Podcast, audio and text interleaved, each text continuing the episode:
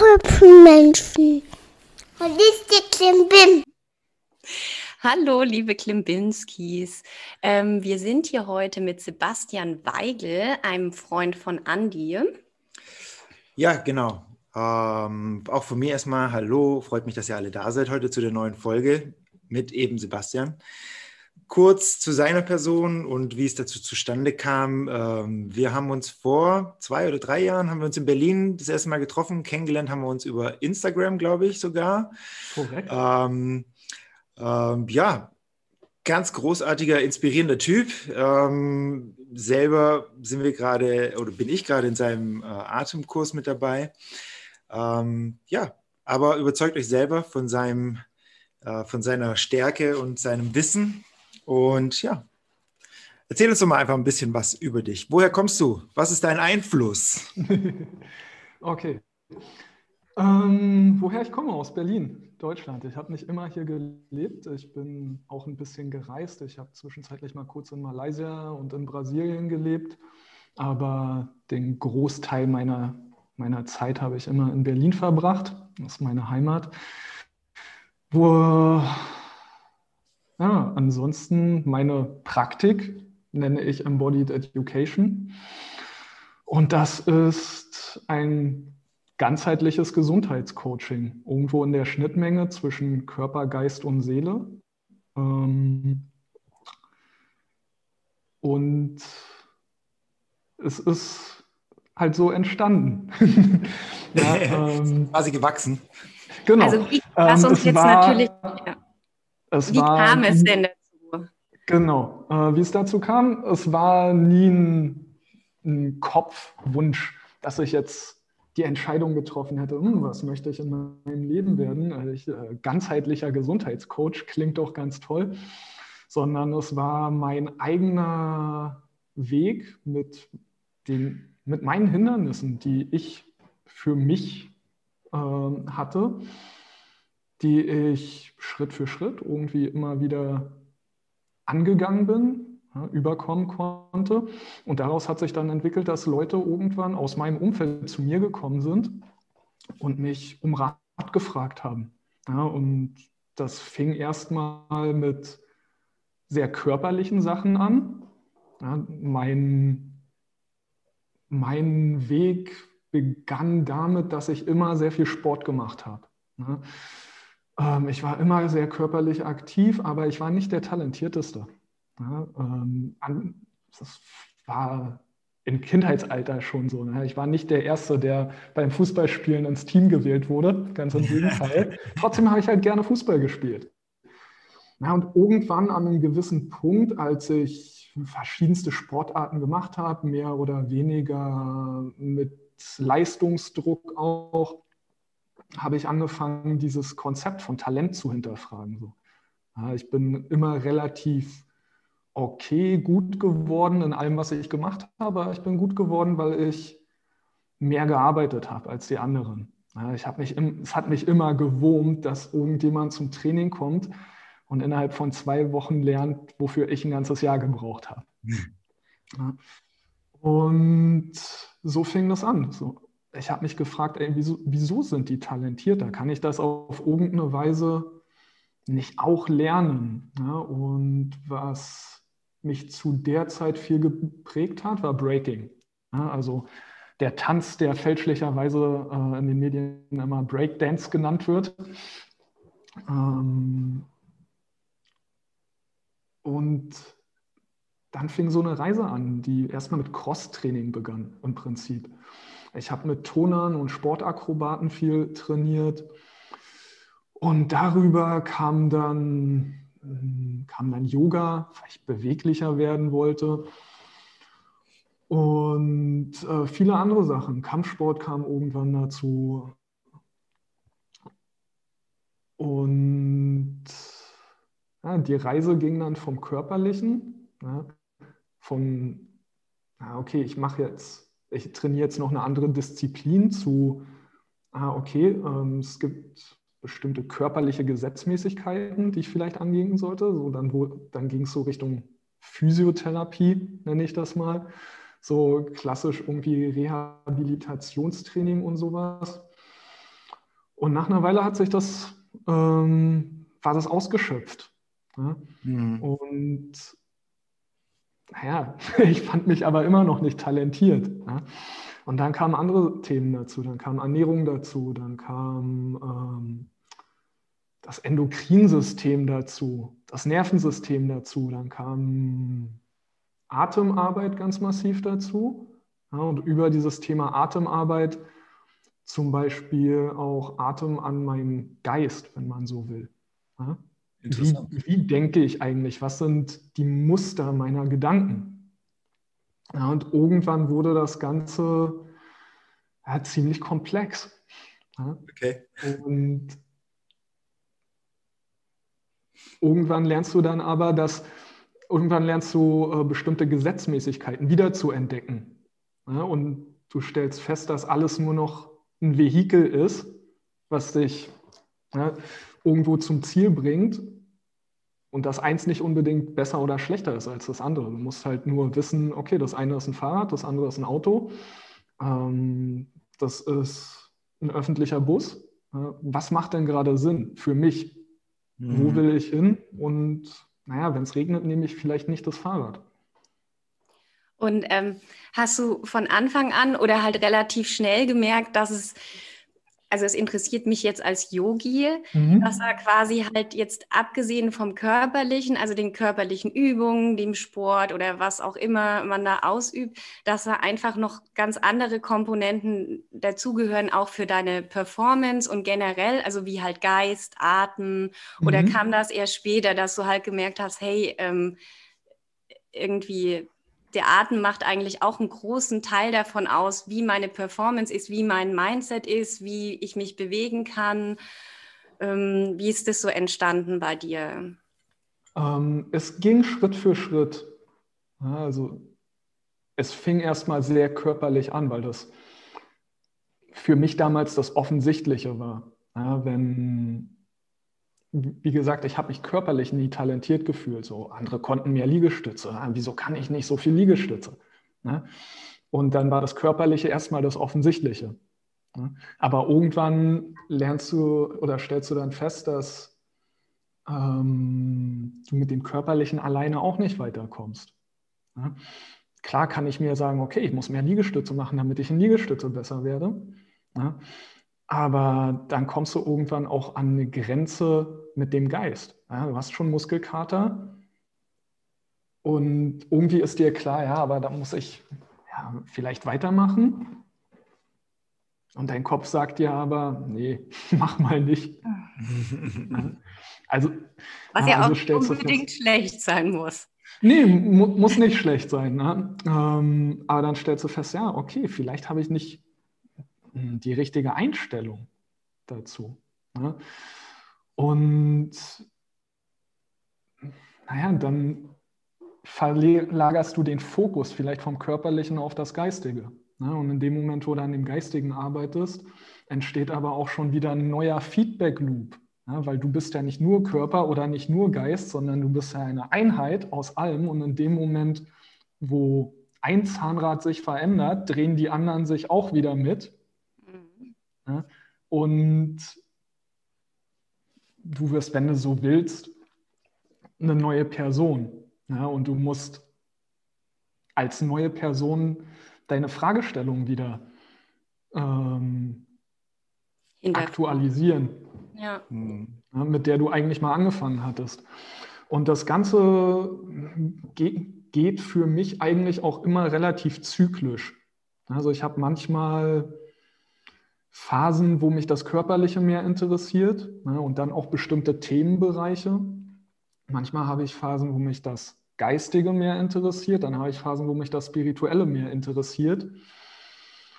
Und ähm, es gibt aus einem Film, den ich mag, von Chodorowski, eine schöne Szene, ähm, wo jemand, der eigentlich was sucht, in der Wüste ich kann es nicht ganz zitieren, aber das so beschreibt, wenn du die Wüste durchsuchst, dann musst du dich in einer Spirale bewegen, ne, um zum Ziel zu kommen. Und mhm. da stimmt, ist was dran. Ne? Wir kommen irgendwie immer wieder an die vermeintlich selben Punkte zurück, wo wir vielleicht schon mal vor Jahren waren, mit einem Thema, was man sich beschäftigt hat, aber es ist nie exakt der gleiche Punkt. Mhm. mhm. Es ist leicht woanders und im Endeffekt bewegst du dich so in einer Spirale immer mehr zum Kern der Sache und ich glaube, der Kern der Sache ist für uns alle irgendwo immer Selbsterkenntnis und Selbstverwirklichung. Das hast du jetzt schön gesagt. Aber, ich finde, das macht total viel Sinn. Ja, auch. absolut. absolut. So geht es mir auch. Also ich habe auch oft das Gefühl, dass es eben langsam sich immer näher dem eigentlichen Ziel nähert. Aber eben, wie du schon sagst, Jahre später kommt man wieder zu diesem Punkt zurück und dann kommt man immer näher, immer näher. Ne? Ja. Viele Themen, also doch. Ja, und das ist auch immer irgendwie, also deshalb bin ich ja so ein großer Yoga-Fan. Also mhm. auch wenn, wenn Andi da immer so ein äh, zwiegespaltenes Verhältnis dazu hat. Stell mich nicht immer so hin. Möchte man Doch. mal. Nein, aber ähm, ja, es gibt halt eben so viele Facetten im Yoga. Und ich, also ich habe auch großen Respekt vor körperlichem Training und ich merke auch, dass ich mit meiner Yoga-Praxis Praxis, also gerade im letzten Jahr da einfach nicht weitergekommen bin mit meinen Schmerzen, mit meinen körperlichen Problemen und da war Andi der Ansprechpartner. Mhm. Nichtsdestotrotz ist trotzdem Yoga meine große Liebe, weil es eben nicht nur die Asanas sind und nicht nur das Körperliche, sondern weil ich eben so viel über mich gelernt habe, auch auch schon allein der Atem, wie wichtig der Atem ist, wie es mir geht, wie ich mich fühle. Ich meine, wer guckt schon groß auf seinen Atem heutzutage? Und der macht so wahnsinnig viel aus, wie es mir geht, ob ich gestresst bin, ob ich ruhig bin. Und ich kann ja da auch meinen mein Geist damit beeinflussen. Also es, es, hat einfach, das birgt für mich so viele Facetten. Ähm, wie du eben dieses Ziel verwirklichst, dass du dich selber besser kennenlernst, wie funktioniere ich. Und natürlich kann das erste Ziel erst sein, ich möchte halt irgendwie fitter werden oder ich möchte meine Performance steigern. Das ist jetzt im Yoga nicht so wichtig. Da ist ja das Ziel eher so gleich ähm, in Richtung Erleuchtung. Ja, ähm, aber jeder braucht halt einen Einstieg. Und ich genau. glaube, die meisten Leute, die mit Yoga anfangen, fangen auch nicht deshalb an, weil sie erleuchtet werden wollen. Das stimmt. Das kann ich so bestätigen. sondern eher, weil sie, naja, das diffuse Gefühl haben, sie ja, sollten ein bisschen gesünder sein, sie sollten ein bisschen was für sich machen oder sie haben halt eine akute Schmerzproblematik, weil sie sagen, okay, ich habe Rücken, ich, ich habe da gehört, Yoga soll gut sein, ich gehe jetzt mal in so ein Yoga-Studio und der Grund, warum sie dann bleiben, ist aber ein anderer, ja, weil sie nämlich mehr da drin finden. Und ich glaube, das gilt so oder so ähnlich für alle Praktiken die du findest. Ja, das stimmt. Ja, als ich, na, nehmen wir Breaken. Ich habe mehr als 15 Jahre meines Lebens gebreakt, na, sehr aktiv. Und ich habe im Breaken eine Menge gelernt. Am, Im Endeffekt über mich. Na, und das hat, das war der Grund, warum ich so viel Zeit damit verbracht habe. Aber angefangen habe ich deshalb nicht. Ja? Ich habe nicht mit Breaken angefangen, weil ich jemand gesehen habe, der auf der Musik surft, der sein, mit seinem Körper ein eigenes Instrument mit der Band spielt, ne, die schon die Musik macht, sondern ich habe mit Breaken angefangen, weil ich, ähm, keine Ahnung, wie alt war ich da, 13, 14 oder so, dachte, ey, das ist cool, die Jungs, die das können, sind bestimmt richtig beliebt bei den Mädels. Klassiker, ne? ja, aber auch ein durchaus äh, guter Grund, wie ich finde. Ja. So nicht. Und ähm, auch weil du das Thema vorhin schon angesprochen hattest mit ähm, so Naulis Party-Trick-Atemarbeit, sage ich mal. Hm. Ich habe damit mit dem ganzen Thema Atemarbeit nicht unbedingt angefangen, weil ich da von Anfang an das drin gesehen habe, was ich heute da drin sehe, was ich heute verstehe darüber, sondern ja, weil ich jemand gesehen habe, der einen Partytrick gemacht hat. Meine, mein Einstieg war, dass ich eine Doku gesehen habe, ähm, Choke, ähm, die handelt von Hickson Gracie, legendärer UFC-Kämpfer und ikonografische BJJ-Figur. Oh, es gibt eine Szene, da ist der am Strand, macht so Gymnastica Natural Bewegung, also ne, was heute als Animal Flow bekannt ist. Und dann sitzt er da und macht halt Naulikria. Und ich dachte, was ist das? Das sieht ja aus, als ob er ein Alien über dem Bauch hat. Ich Krass. bin wenn dieser, typ, wenn dieser Typ das macht, ja, klassischer Halo-Effekt, dann, dann, denkt man erstmal, okay, alles klar. Ja, der Typ macht es und der ist so ein krasser Fighter. Wenn ich das auch kann, werde ich auch ein krasser Fighter. Mm, mm. Ich brauche nur noch eins, dann bin ich perfekt. Ich, genau. auch noch, dann kann ich es. Das komplette Paket. Ja, das kenne ich bei mir auch mit der ganzen Physiotherapie-Geschichte. Ich brauche nur noch eine Fortbildung, dann bin ich der kompletteste Therapeut und dann habe ich alle Antworten auf alle Fragen und dann hast du es gemacht und dann geht es weiter. Dann ne? geht's dann weiter. Nächste, kommen wir zu einer Spirale. Ne? Ja, aber ich habe tatsächlich mit Atemarbeit, also klar, ich habe im, im Rahmen meiner Yoga-Ausbildung damit angefangen, aber ich mhm. konnte auch anfangs relativ wenig damit anfangen. Also ich wollte auch lieber irgendwie die Asanas praktizieren, irgendwelche coolen Sachen machen, dachte mir, ah, mega. Und dann ähm, mussten wir da immer in so einen Ashram in unserer Ausbildung eine Woche lang. Und das war irgendwie richtig heftig und ich konnte nicht schlafen. Wir waren im Mehrbettzimmer und mir ging dieses Mantra singen, die hatte, hatte ich dann so einen Ohrwurm im Kopf und ich konnte nicht pennen und ich dachte mir so, oh Gott, was ist das?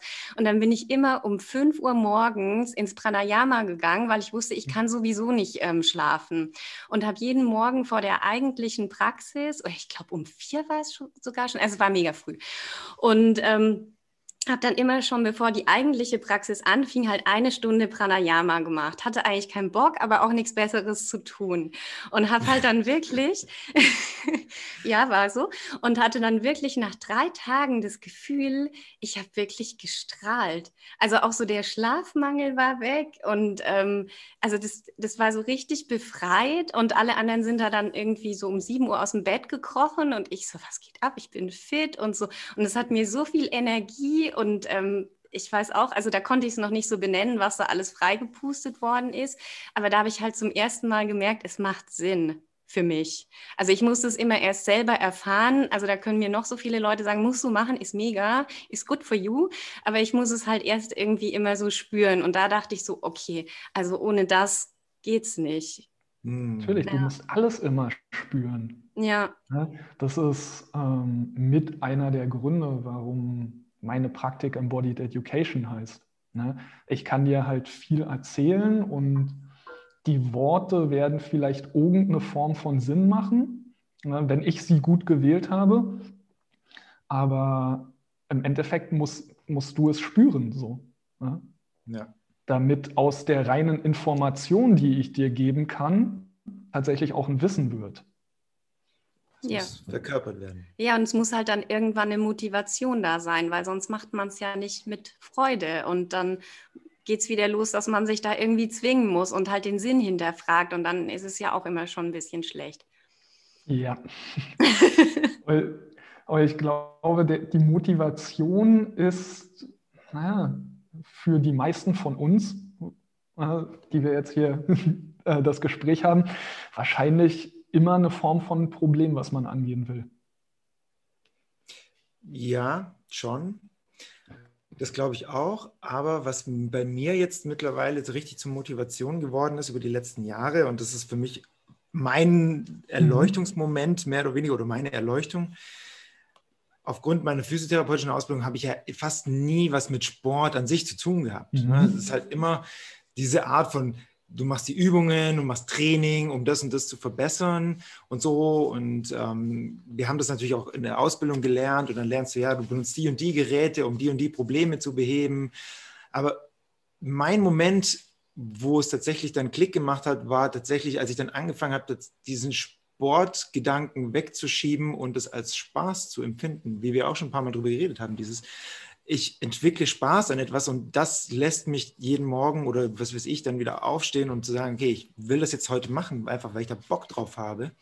Und, das und nicht, weil ich muss. Genau, nicht, weil ich muss. Und das kreiert eben wieder diesen Habitus ja. und ähm, macht diese positive Energie in dir. Und das lässt sich das immer, immer weitermachen, immer weitermachen. Und das macht dich auf Dauer dann vielleicht, wenn du Glück hast, zu dem Experten auf deinem Gebiet, was auch immer es dann sein soll. Ne? Ja, auf jeden Fall. Ich glaube, dass es ähm, dass äh, die Motivation sich in der Hinsicht verschiebt.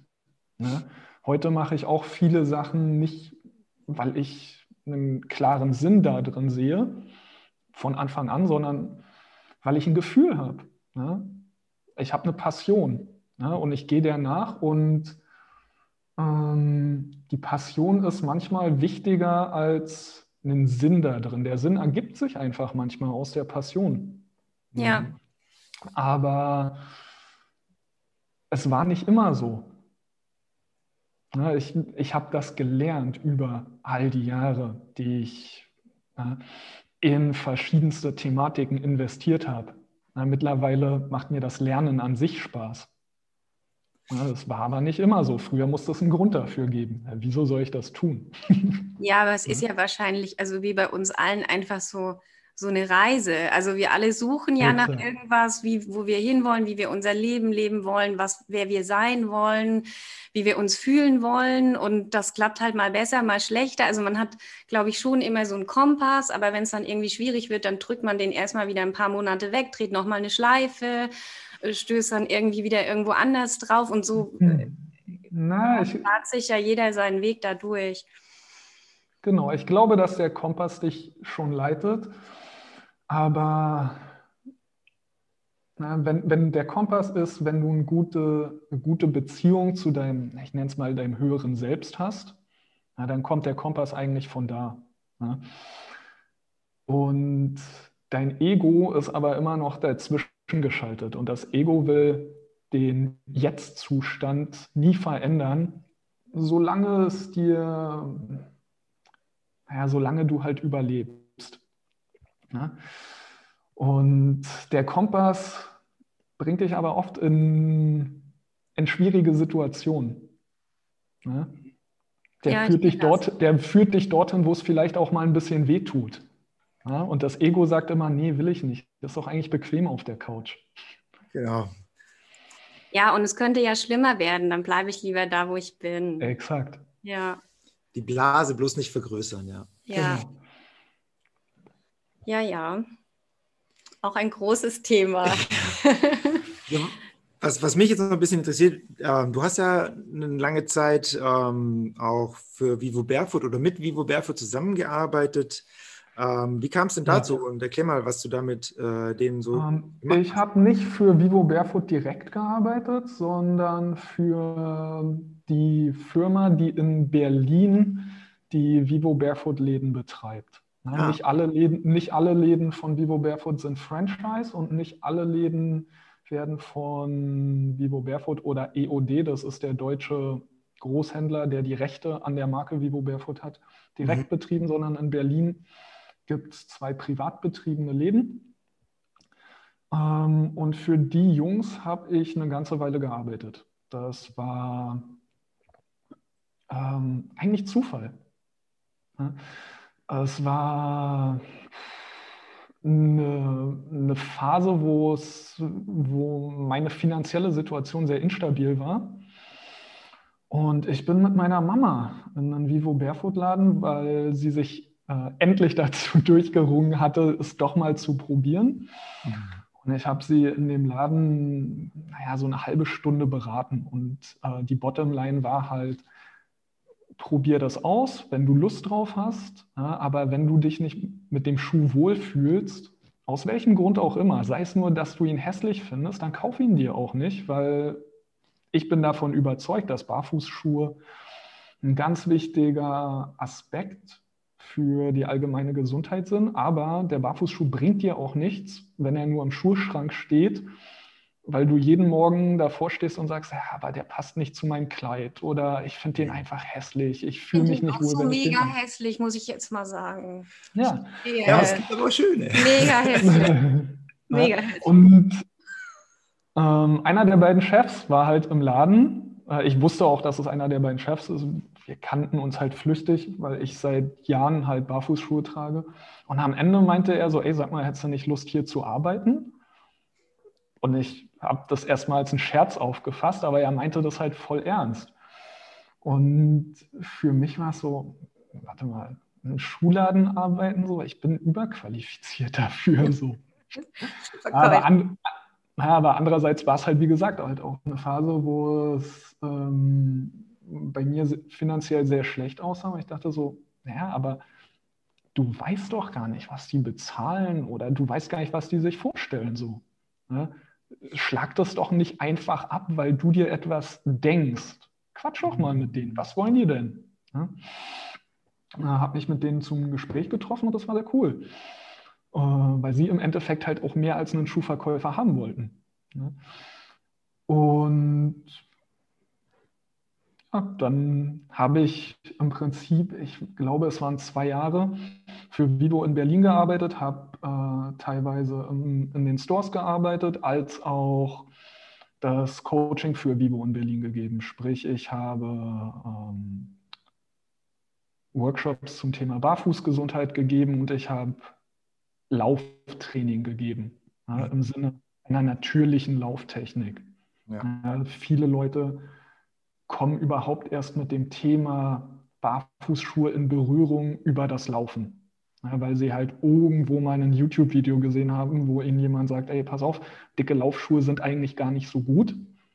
Und äh, sie verändern deine Biomechanik. Und wenn du beim Laufen Knieprobleme hast, solltest du mal darüber nachdenken, dir nicht einen noch mehr gepolsterten Schuh zu kaufen, sondern ja, vielleicht die Polsterung wegzunehmen, damit es dich dazu verleitet, wieder technisch besser zu laufen. Halleluja. Okay, ich verstehe so langsam den Sinn hinter dem hässlichen Schuh. Anmerkung der Redaktion. Es gibt auch schöne Schuhe. Definiere schön. Aber kannst du mir nachher mal zeigen. Ja, mache ich. Ja, voll gut. Nee, also finde ich auch. Also Barfußlaufen ist tatsächlich das Einfachste, neben natürlich Atmung und äh, äh, günstigste, was man so tun kann für seine Gesundheit. Ähm, und eben nicht nur wegen dem Gangbild, sondern auch wegen dieser ganzen Erdungsgeschichte. Aber ich glaube, das ist mal wieder ein Thema für sich, um da mal drüber ja. zu quatschen. Ähm, du hast mir damals ja noch erzählt, dass du ähm, dann noch weiterhin mit den Jungs und Mädels von Fighting Monkey gearbeitet hast. Oder oh, da mit äh, involviert warst oder wie auch immer. Und das ist auch was, was, was ähm, ich vor allem durch meine Kollegin damals äh, in Berührung kam und ich auch super spannend finde, weil wie gesagt, ich komme aus der eher wissenschaftlichen Ecke und äh, mhm. äh, bewege A nach B, äh, dann bekommst du C.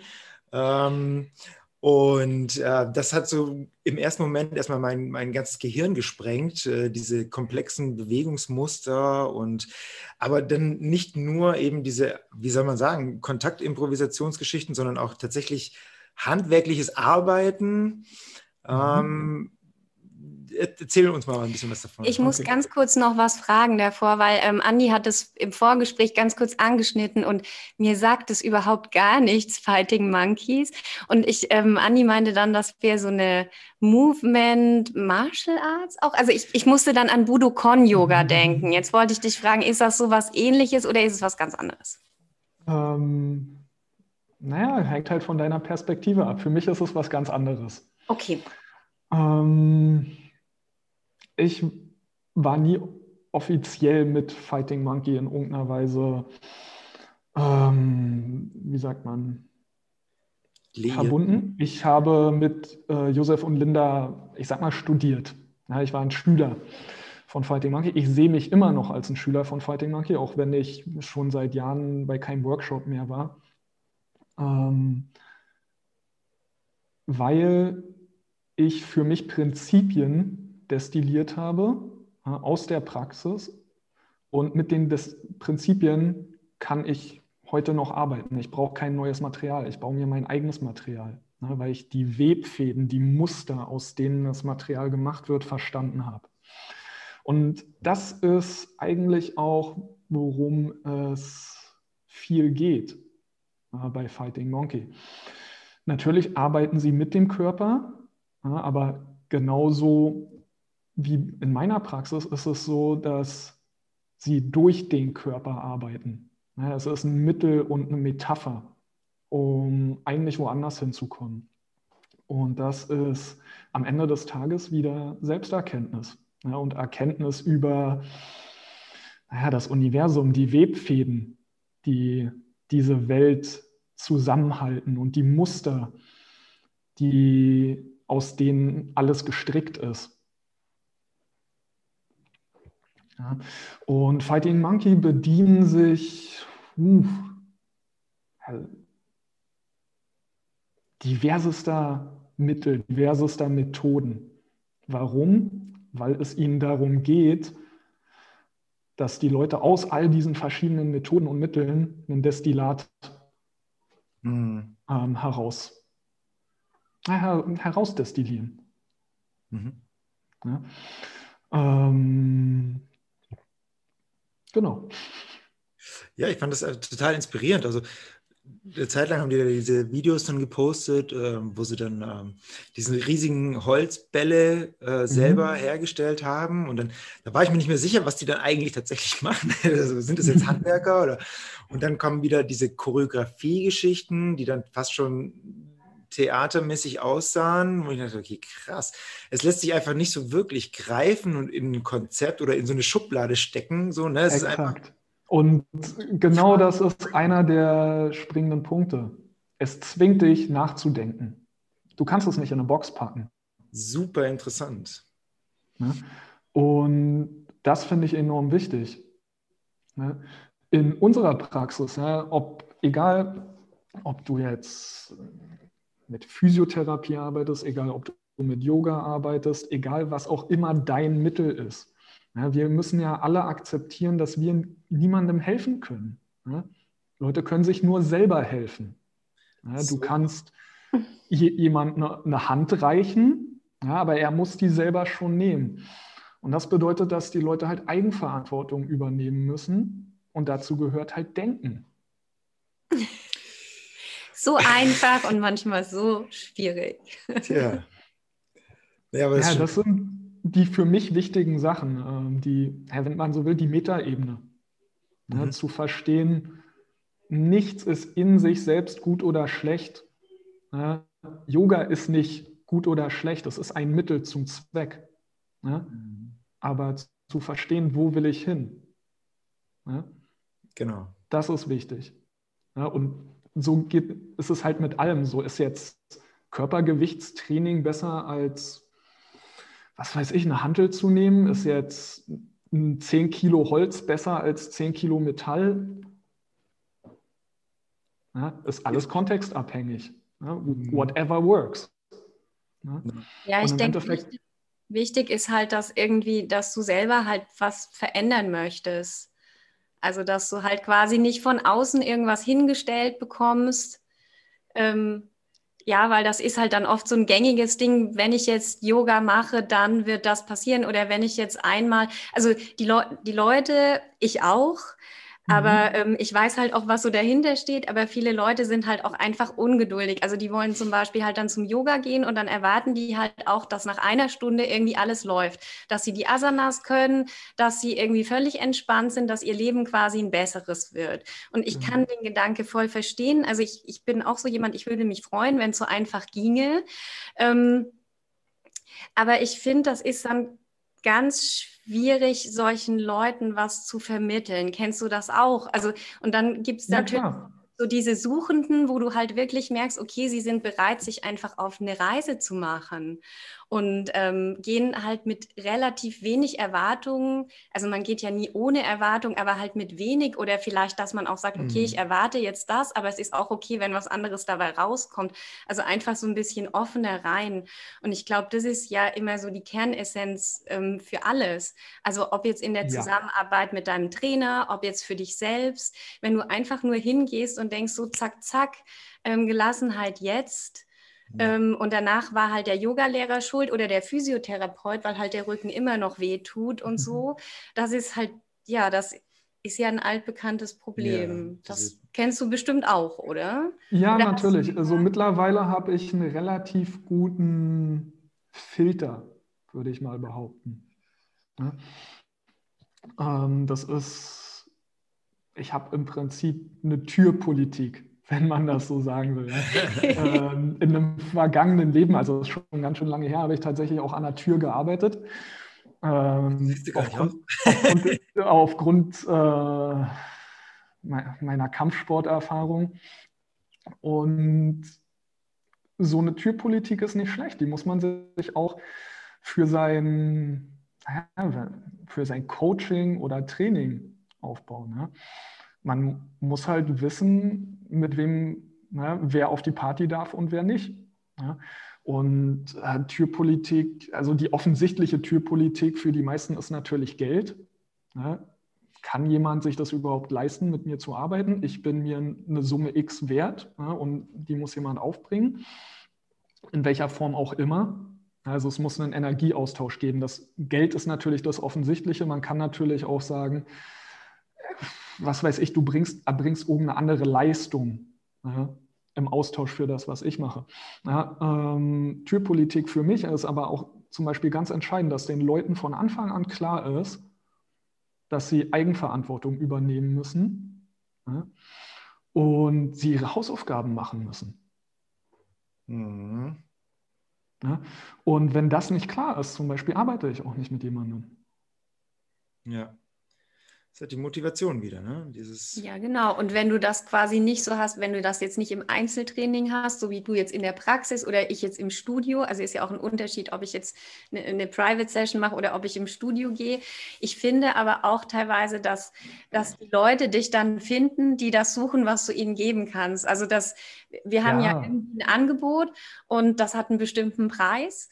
Und ähm, wir haben jetzt, also meine Freundin und ich, wir haben seit sieben Jahren das Studio und wir sehen mhm. natürlich, auch, also klar ist es auch ein Kommen und Gehen von vielen Leuten. Es ist auch voll okay. Es ist für mich auch voll okay, wenn jemand was anderes sucht und dann soll er bitte auch woanders hingehen. Das ist ja eigentlich nur wertvoll.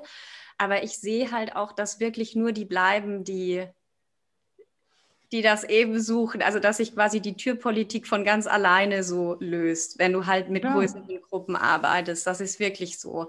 Ähm, und sonst halt immer irgendwie Ausreden gibt, ja, mir ist der Kurs zu teuer, das und das passt mir nicht, das und das. Mm. Und ähm, wo wir uns anfangs, als wir angefangen haben, auch immer so gefragt haben, ah, müssen wir jetzt, müssen wir, sollten wir was ändern? Sollten wir da was ändern? Nee. Und wo wir dann auch drauf gekommen sind, nein, nein, das ist das, wer wir sind und was wir geben und was wir uns halt wert sind. Und ähm, dann muss man aber halt auch irgendwie damit leben können, ja. dass das nicht alle mega gut finden. Das ist ein Prozess. Ist ja auch so. Nee, es ist ja, es ist ja auch ein total komischer Gedanke zu glauben, dass du jedem gerecht werden musst. Wer bist du denn? Bist du Gott?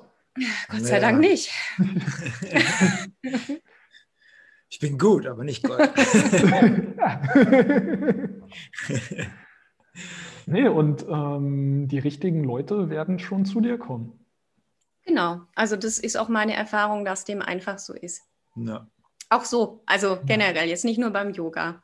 Also ich habe da vollstes Vertrauen und das fügt sich mittlerweile ganz gut. Und ähm, es ist auch immer besser, so dass die anderen, die da nicht irgendwie dazu passen, die umschiffen mich da irgendwie auch. Also ich glaube, man strahlt es ja dann irgendwann auch einfach aus, wo man sich irgendwie anzieht und wo yes. man jetzt eher, also ich bin da sowieso sehr, sehr feinfühlig und es wird mit jedem Jahr eigentlich mehr.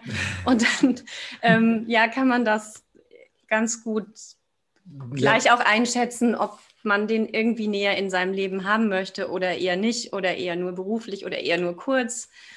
Ja. Ja, man darf das Fuck-Off auch mal zelebrieren, oder? Immer, immer darf man das. ja, sehr geil, auf jeden Fall. Ähm, vielleicht ja. möchtest du jetzt nochmal, also es wäre auch, man kann dich ja buchen, haben wir jetzt schon mitbekommen.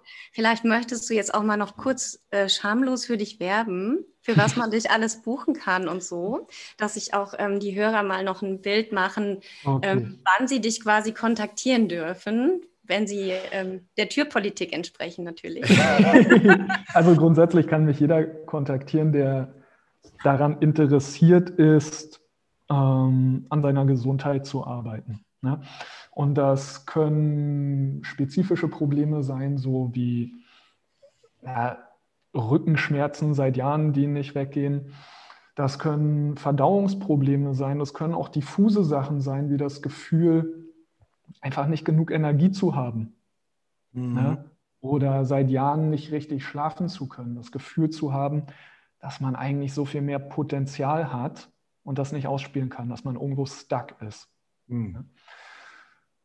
Meine, meine Spezialität, wenn, mal, wenn ich so sagen darf, ist eigentlich zu verstehen, wie Bewegung, Ernährung, ja, Mindset, auch wenn es ein doofes Wort ist, habe immer noch kein besseres, Erholung und Atem sich gegenseitig bedingen und alle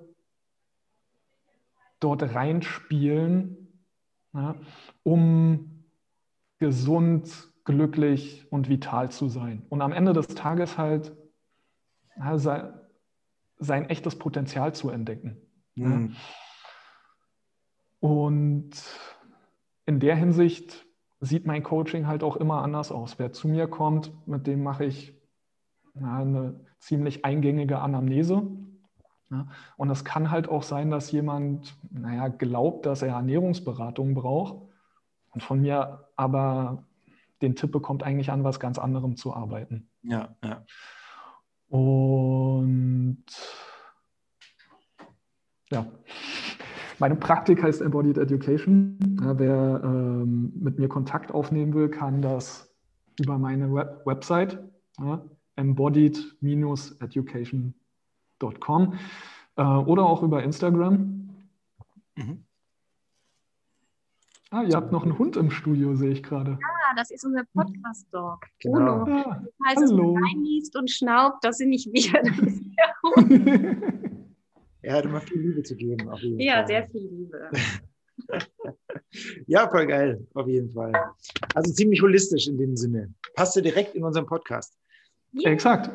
So, jetzt habe ich aber noch eine Frage. Ähm, ja, bitte. Ja, generell in unserem Podcast eher so dieses äh, ganze Selbstoptimierungs- und Gesundheitssystem so ein bisschen Klimbim, Klimbim ein bisschen mit ähm, Augenzwinkern betrachten. Was ist denn für dich das größte Klimbim in diesem gesamten ja, Gesund Gesundheitsuniversum, Optimierungswahn, Universum. Was glaubst du, was, was die Leute. Der größte Klimbim ja. ist zu glauben, dass es nur eine Sache ist, die entscheidend ist. Das hast du so schön gesagt. Oh. ja, auf jeden Fall. Ja, und ähm, deshalb wird ja alles, ähm, deshalb bewegt sich ja alles zyklisch. Mhm. Ja, das ganze Bewegungsthema, auch das ganze, ja, du musst dich ähm, funktioneller bewegen, das ist ja ein alter Hut. Guck dir mal an, wo Bodybuilding eigentlich herkommt, aus der Physical Education, mehr als 100 Jahre. Oldschool Bodybuilder, die haben nicht isoliert gearbeitet. Die haben Ganzkörperübungen gemacht. Und die Physiotherapie hat eigentlich mit isolierten Übungen angefangen. Ja, und wie ist es heute? Die Bodybuilder machen die isolierten Übungen und die Physiotherapeuten sagen wieder, nee, nee, nee, nee, du musst hier auch mal ein paar Muskelketten zusammenschalten. Ja, und jetzt dreht sich das gerade wieder um. Das ist alles ein alter Hut. Ja. Wobei die Physiotherapeuten äh, tatsächlich nicht angefangen haben äh, jetzt äh, mit diesen ganzen Muskelketten, sondern es waren tatsächlich nicht Physiotherapeuten, die da wieder kamen. Ne? Ja. Eher andere Körper- und Bewegungstherapeuten. Die Physiotherapie beziehungsweise die Wissenschaft zieht ja jetzt so langsam dann mal nach. Und, aber es ist immer noch in ihren alten Fahrmustern äh, und es braucht noch viel Zeit, äh, die das dann auflöst. Und darum ist es ja so gut, dass wir so viele wunderbare Menschen haben wie äh, dich äh, und die Alex natürlich, die ähm, mit anderem Input da reinkommen und noch viele, viele andere gute Menschen da draußen. Und ja. ja. Und genauso ist es mit Ernährung, genauso ist es mit einem Thema, was jetzt gerade wieder super populär wird, Licht. Ja, das ist, was du so ansprichst. Aber auch gerade, ähm, wie du sagst, so dieses Zyklische. Ich habe jetzt gerade das Gefühl, dass gerade eben diese Atemgeschichte überall aufpoppt. Es ist gerade auch so, ähm, das ist, ja. egal wo du jetzt hinschaust, jeder redet jetzt nur noch über Atem, scheiß auf Gewichte heben, scheiß auf funktionelles Bewegen, Atmung. Aber es genau. ist ja immer so eine Zeitgeistgeschichte. Ja, also so je nachdem, was passiert, was im Jahr passiert, was die letzten Jahre passiert. Es gibt ja immer so diese Hypes, also es sind ja dann auch so Wellen. Und es ist ja eigentlich nichts Schlechtes. Also es ist ja eigentlich toll, dass irgendwie was... Ähm, Mainstream wird, was eigentlich für alle gut ist. Es nervt genau, da sind wir wieder bei der Spirale.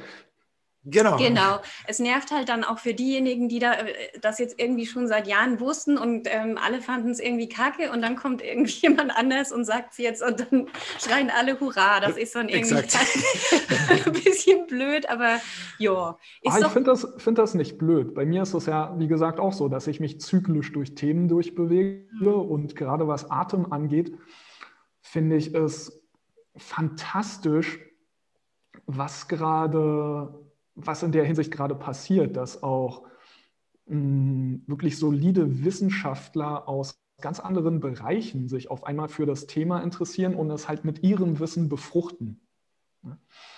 Ja. Ähm, aber der Knackpunkt ist halt, Atmung, ja, auch wenn ich es für wirklich essentiell halte, lässt sich halt nicht trennen von Körperhaltung, von Bewegung. Es lässt sich auch nicht trennen von Ernährung. Klar kann ich jemandem sagen, ey, du solltest ruhig atmen und ich kann ihm das erklären, ich kann ihm das mechanisch beibringen.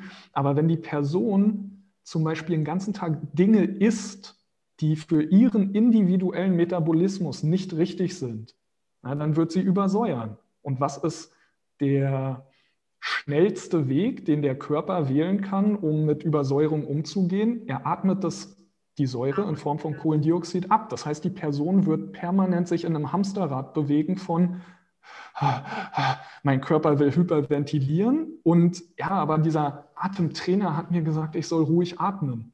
Ja? Mhm. Und schon entsteht da voll die Spannung. Ja, und das muss man beides betrachten. Ja. Das ist super interessant. Also wie gesagt, auch wenn ich jetzt zurückdenke an meine Ausbildung als Physio und auch die weiterbildenden Kurse und so weiter, das war nie wirklich groß ein Thema. Natürlich hast du einen Teilbereich in der Physio mit Atemtherapie, aber das beschäftigt sich halt hauptsächlich mit tatsächlich kranken Menschen, die Mukoviszidose ja, und so weiter, wo es halt wirklich dann medizinisch wird.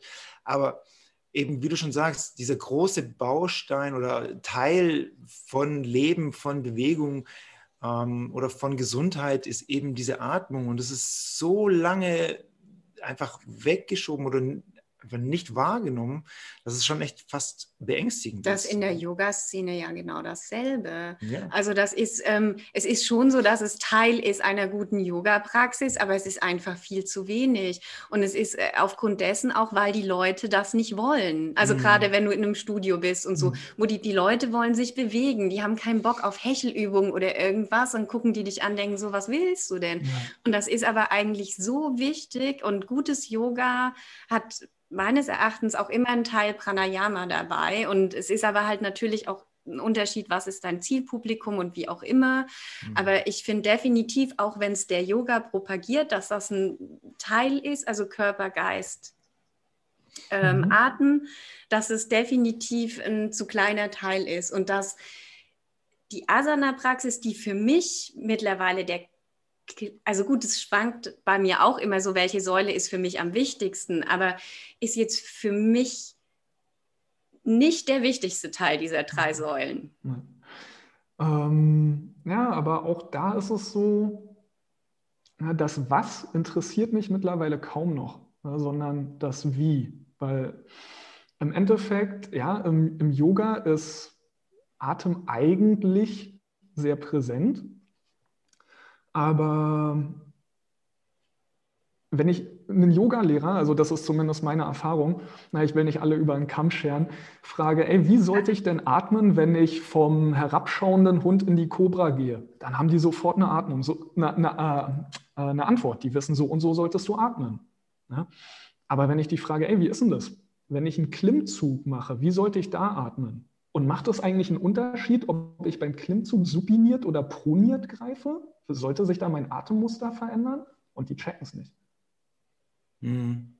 Ja, weil sie, es, es liegt vor ihrer Nase. Sie machen es den ganzen Tag, ja, aber sie haben sich immer nur mit dem Was beschäftigt und nicht mit dem Wie, nicht mit dem Prinzip, was da eigentlich drin versteckt ist. Ja, aber wenn du die Prinzipien checkst, dann hat die Praxis auf einmal einen Transfer in alles andere. Ja, okay, aber ich glaube, das ist ja nicht nur ein Yoga-Lehrerproblem, sondern ein Lehrerproblem. Ja, ja, sicher. Exakt. Also das ist halt irgendwie, entweder beschäftigst du dich halt mit was oder halt auch nicht. Exakt. Und ähm, also. Plapperst nur nach plapperst nur nach oder man kann aber auch ehrlich zugeben, und das mache ich dann auch, dass ich manche Sachen einfach nicht weiß. Also ich ja. weiß dann manche Sachen, die kann ich im Yoga anwenden, die kann ich meinen Schülern äh, mitgeben, da habe ich eine Antwort. Und wenn die mich was anderes fragen, wo ich absolut keine Ahnung habe, dann bin ich auch so ehrlich und sage, ich habe keine Ahnung. Ja. Also müsste ich mich jetzt mal erkundigen, muss man schauen und so. Mhm. Ähm, aber ich finde halt immer einfach irgendwas zu sagen. Und das habe ich ähm, teilweise auch bei Physiotherapeuten schon erlebt, vor Andi natürlich. Also, dass wenn ich halt was nachfrage und ähm, irgendwie halt auch wissen will, wieso ich denn hier bin und was genau denn bei mir schief läuft. Also ich will ja da nicht nur ja. kommen, irgendwas machen und dann frage ich irgendwie drei Sachen und ich habe das Gefühl, ähm, die können es mir gar nicht erklären. So und dann fühle ich mich. Weil sie nämlich nur ein Was gelernt haben, aber sie haben nie ein Wie oder ein Wieso gelernt. Ja. So ist es, ja. So ist es. Genau. Ja? Schönes und gen Schönes genau. Und das ist am Ende des Tages der Punkt, so, weißt du? Wenn, wenn dein Physio halt nur ein Was hat, dann erklärt er dir, ja, du musst das mit der Maschine machen. Wenn er aber das Wie und das Wieso versteht, fragt er dich, na, was hast du denn für Möglichkeiten zu Hause? Hast du vielleicht ein Terraband? Hast du ein Gewicht? Hast du irgendwas anderes? Hast du einen Lebenspartner zu Hause, der dir vielleicht an der Stelle mal drücken kann oder so? Ja, und der baut dir nach dem Prinzip, was er verstanden hat, eine Übung, die du dann halt auch umsetzen kannst, wofür du nicht zweimal die Woche in Gym rennen musst, damit du die bestimmte spezielle Maschine benutzen kannst. Exakt, exakt. Ich kann mich noch daran erinnern an äh, meine manuelle Therapieausbildung. Ähm, da hatte ich eigentlich auch einen sehr, sehr guten Dozenten. Ähm, und der hat dann immer gesagt, äh, vergesst diese, heute ist äh, Gymnastikballtag. Jeder, der zu euch kommt, ist individuell und braucht individuelle Behandlung. Das klingt immer mhm. noch heute nach. Und tatsächlich entdecke ich, wie ich am Anfang meiner Physiotherapiearbeit genau auch so gearbeitet habe. Ja, heute ist mal der Ball dran. Ne? Heute nehme ich alle Leute über den Ball, ziehe die da alle drüber. Ne? Und am nächsten Tag ist halt, was für sich hier, die, die Rudermaschine oder weiß der Geier, Zugmaschine und dann ist wieder nur Massage. Das ist schon krass, wie schnell man da hineinfällt und ähm, wie lange es dann braucht, um das so für sich dann rauszufinden, dass das ähm, eigentlich nicht der richtige Weg ist. Ich glaube, das ist halt auch die Lernbereitschaft. Also es wird ja jetzt, also ich habe auch damals meine Yoga-Lehrerausbildung gemacht und ich habe jetzt halt, du kriegst das Grundhandwerk und dann musst du halt gehen und das ist ein ständiges Lernen und das ist auch jetzt noch ein ständiges Absolut. Lernen. Also ich würde mir jetzt auch nie anmaßen zu sagen, hey, ich bin hier voll der Yogi, ich weiß alles und so. Also ich weiß eigentlich gar nichts. Ich bin noch ganz am Anfang von meinem Weg und ich versuche halt da die Schüler irgendwie bestmöglichst durchzuführen führen, aber ähm, es, es wird, was ich heute sage, da kann ich dann nächsten Monat könnte auch schon wieder sagen, nee, habe ich mich getäuscht. Also ja. so ist das einfach. Und ich finde, es ist aber halt auch wichtig, sich das einzugestehen. Absolut. Und ich habe halt bei vielen Ärzten oder Physiotherapeuten, wo ich im letzten Jahr halt eben wegen meiner Rückenschmerzen irgendwie Hilfe gesucht habe, hatte ich immer so das Gefühl, man darf nicht fragen weil der ist ja dann irgendwie Gott und der weiß alles und ähm, das ist dann irgendwie quasi meine Schuld, wenn ich was gefragt habe, was er jetzt nicht weiß. Mhm. Wisst ihr, was ich meine? Absolut. Auf jeden Fall. Mhm. Ja. Ja, darum gibt es ja jetzt eben. Jetzt gibt es Andi. Mich, exakt. ich kommt alle zu mir und zu Sebastian. Großartiges Und zu Punada-Yoga. Und natürlich, also wenn Yoga, dann nur Punada-Yoga. Dann nur. nur. Okay, ja, super Lieben. cool. Danke, dass du äh, Zeit hattest für uns heute. Ähm, ist wieder mal eine schöne, lange Folge geworden. Ist aber auch super interessant, mit dir zu arbeiten. Ja, und, das war ähm, sehr interessant. Ja. Ähm, ich hoffe, wir äh, bleiben in Kontakt und ähm, ich sowieso mit der mhm. Atemarbeit. Und ich kann es jedem nur empfehlen. Es macht super Spaß. Ist ähm, auf jeden Fall super, super viel Wissen dabei. Ähm, und da steht kein großer Name dahinter. Es ist alles nur ähm, Selbsterfahrung und das schätze ich sehr an dir und ähm, wünsche dir damit auch viel Erfolg und wie gesagt, alle buchen, los. Ja, alle buchen. Sebastian Go. Sehr, sehr gerne. Vielen Dank für deine Zeit. Ich fand es auch sehr, sehr spannend. Vielen Dank, dass ich hier sein durfte. Und dann bis bald. Ja, tschüss. Ein holistisches Klimbim an euch alle. Tschüss. Klimbim.